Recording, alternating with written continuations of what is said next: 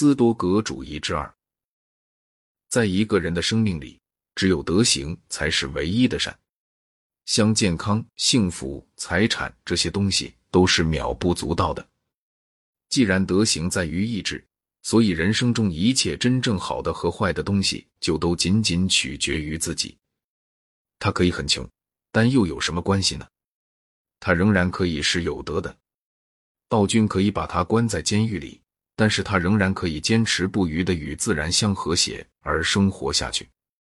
他可以被处死刑，但是他可以高贵的死去，像苏格拉底那样。旁人只能有力量左右身外之物，而德行则完全靠个人自己。所以，每一个人只要能把自己从世俗的欲望之中解脱出来，就有完全的自由。而这些世俗的愿望之得以流行，都是由于虚假的判断的缘故。圣贤的判断是真实的判断，所以圣贤在他所真实的一切事物上都是自己命运的主人，因为没有外界的力量能够剥夺他的德行。这种学说显然是有逻辑的困难的。如果德行真是唯一的善，那么仁慈的上帝就必定只能专心一意造就德行了。可是自然律却又产生了大量的罪恶的人。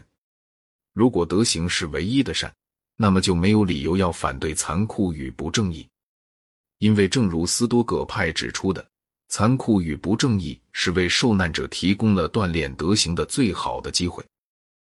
如果世界完完全全是决定论的，那么自然律就决定了我究竟是否有德。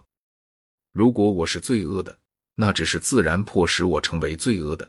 而被设想为是由德行所赋予的自由，对于我也就是不可能的了。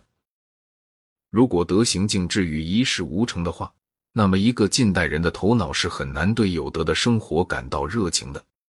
我们在每一个在大义流行中肯冒自己生命危险的医务人员，因为我们认为疾病是一种恶，而我们希望减少它的流行程度。但是，假如疾病并不是一种恶的话，医务人员就可以安逸的待在家里了。对于一个斯多葛主义者来说，德行的本身就是目的，而不是某种行善的手段。但当我们采取更长远的眼光时，最终的结果又是什么呢？那就是现存的世界被火所毁灭，然后又是整个过程的重演。难道还能有比这更加生密无益的事情了吗？在某一个时候。这里或那里可以有进步，但是从长远看来，则只能有循环反复。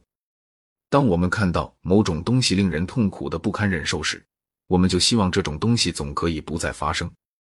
但是斯多葛派却保证我们说，现在所发生的将会一次又一次的不断出现。人们恐怕要想到，就连那纵观全局的上帝，也终于必定会因绝望而感到厌倦的吧？与此相联系。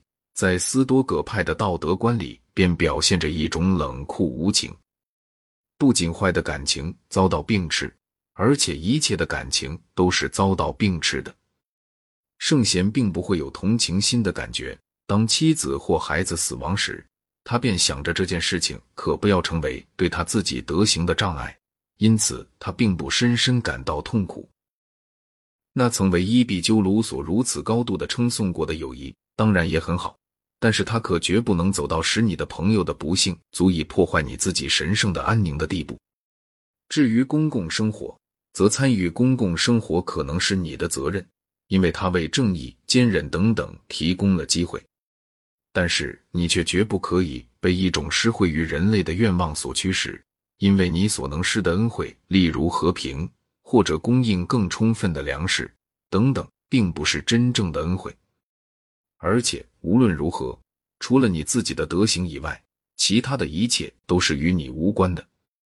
斯多葛派并不是为了要行善所以才有德的，而是为了要有德所以才行善。斯多葛派不曾有过爱邻如己的观念，因为爱除了在一种表面的意义上以外，是斯多葛派的道德观里面所没有的。当我谈到这一点的时候。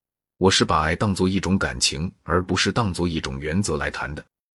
当做一种原则，则斯多葛派也宣扬博爱。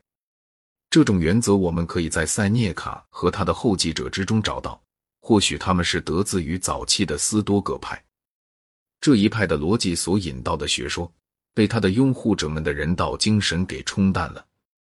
康德他是非常有似于斯多葛派的，说你必须对你的弟兄亲爱，并不是因为你喜欢他，而是因为道德律命令你这样。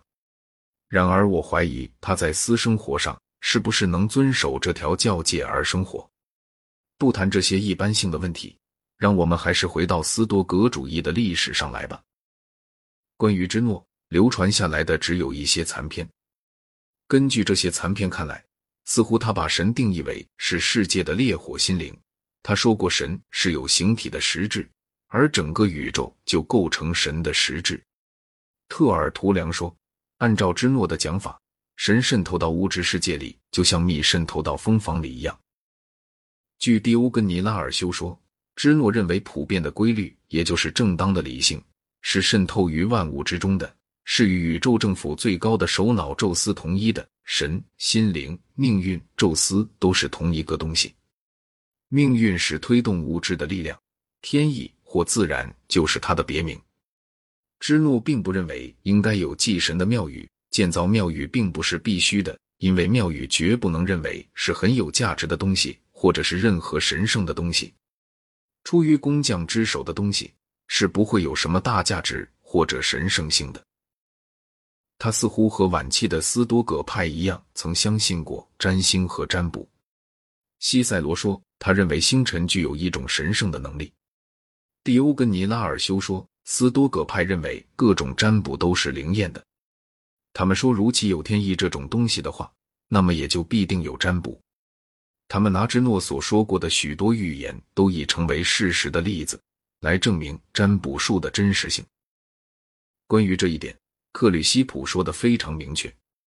斯多葛派关于德行的学说虽不见于芝诺残存的著作中，但似乎就是芝诺本人的见解。thank you